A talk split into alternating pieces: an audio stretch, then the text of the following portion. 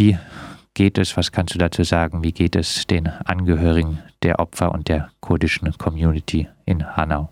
Es geht den Menschen natürlich total schrecklich, total wütend, total in Trauer. Es ist äh, alle sind total fassungslos, wie sowas in unserer Stadt passieren konnte.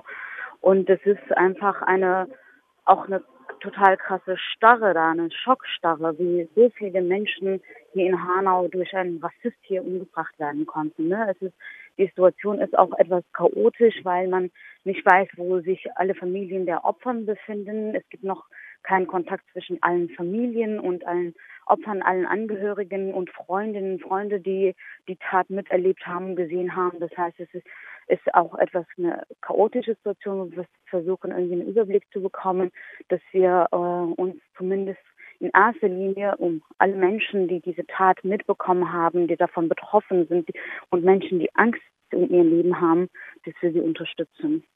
Gab es in Hanau schon äh, vorher wahrnehmbaren Rassismus?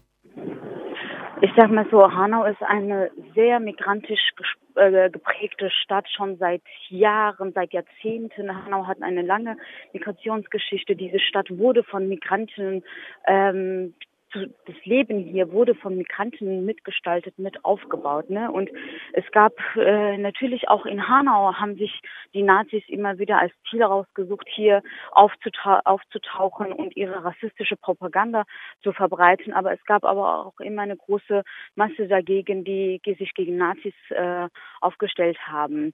Es ist natürlich im Alltag ist es so, ähm, ich kann das ähm, vielleicht aus Erfahrung sagen, weil ich in äh, vielen anderen Städten unterwegs war, wo man viel mehr Rassismus wahrnimmt, ganz besonders zum Beispiel in Sachsen, wo Freunde, Freunde erzählen, wie der Alltagsrassismus ist. Ne? Ich kann sagen, hier in Hanau ist der Alltagsrassismus vielleicht nicht so geprägt oder nicht so sichtbar. Das gibt es natürlich. Ich kann nicht sagen, dass es nicht gibt. AfD hat auch hier in Hanau total viel äh, gekriegt. Die machen einmal im Monat irgendwie eine Veranstaltung, die zwar immer wieder gestört wird, aber es ist jetzt nicht Stadt, wo Menschen auf die Straße gehen und, und eigentlich Angst haben. Ne? Es ist nicht so, dass du in den Bus einsteigst und alle gucken dich böse an oder du bist bespuckt, weil es ist einfach eine andere Atmosphäre gewesen. Aber jetzt ist es einfach, jetzt wurde diese Stadt, diese migrantische Stadt, diese Stadt, die von uns sozusagen ähm, belebt äh, wird, die, wo wir mit unterschiedlichen Communities hier leben, die wird angegriffen. Wir werden jetzt zur Zielscheibe. Auch hier in Hanau wird zur Zielscheibe. Nach dieser schrecklichen Tat stellt sich natürlich äh, die Frage, fühlst du dich persönlich in Hanau in Deutschland noch sicher? Nein, aber das nicht seit äh, seit äh, dem 19.2., ne, seitdem diese schreckliche Tat passiert ist. Ich, das ist eine lang, es hat so eine lange Tradition aus dem Rechts Rechts, oder Rechtsterroristen, Nazis Anschläge verüben, wo es, wo es klar ist, es gibt so viele Netzwerke. Wir kennen die, wir, die Geschichte der NSU, wir kennen die Geschichten der Familien, die Angehörigen, die kaum Unterstützung bekommen haben. Wir wissen, was in Halle passiert ist, in Thüringen und die rechten Terrornetzwerke in der Polizei, im Bundeswehr und die rechten äh, Nazis, die im Parlament sprechen. Wir kennen das alles und es wird immer mehr und davor Davor wird ja auch gewarnt immer wieder, aber gehandelt wird letztendlich wenig. Und natürlich ähm, fühlen sich Menschen wie ich hier nicht sicher, aber das ist nicht seit vorgestern. Wie beurteilst du denn jetzt die Reaktion auf den rassistischen Terroranschlag? Es gab ja gestern ganz viel Solidarität. Ich sag mal so, am, an dem Abend, wo es passiert ist, an dem Nacht, ne, war die Solidarität der solidarischen Strukturen sehr stark. Und auch gestern, wo Menschen von überall angerufen haben, Freundinnen, Freunde, antifaschistische Strukturen, Antifaschisten von überall angerufen haben, gesagt haben, ey, wir sind da, was braucht ihr, wie können wir uns äh, euch unterstützen, wie können wir die Familien unterstützen, die Angehörigen unterstützen.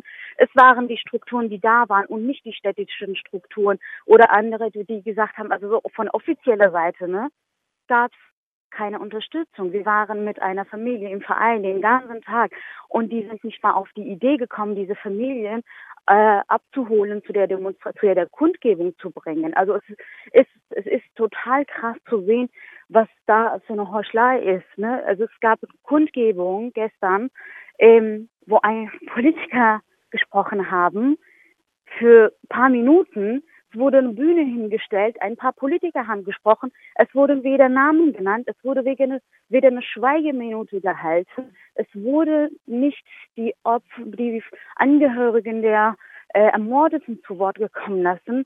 Also eine unwürdige Art des äh, Trauerns äh, in Anführungsstrichen wurde hier äh, gemacht und das geht halt überhaupt nicht. Wir werden natürlich uns das Recht nehmen, mit den Angehörigen, den Freunden äh, zu trauern, zu eine würdige Trauer hinzubekommen und ähm, die solidarischen Strukturen hier ähm, bei den Familien zu sein und sie in allem, was sie brauchen, zu unterstützen und mit denen sozusagen zu arbeiten, weil in allererster Linie ist das, was die Betroffenen, was sie erlebt haben und was sie sagen, was sie wollen, wie sie es haben wollen, wichtig.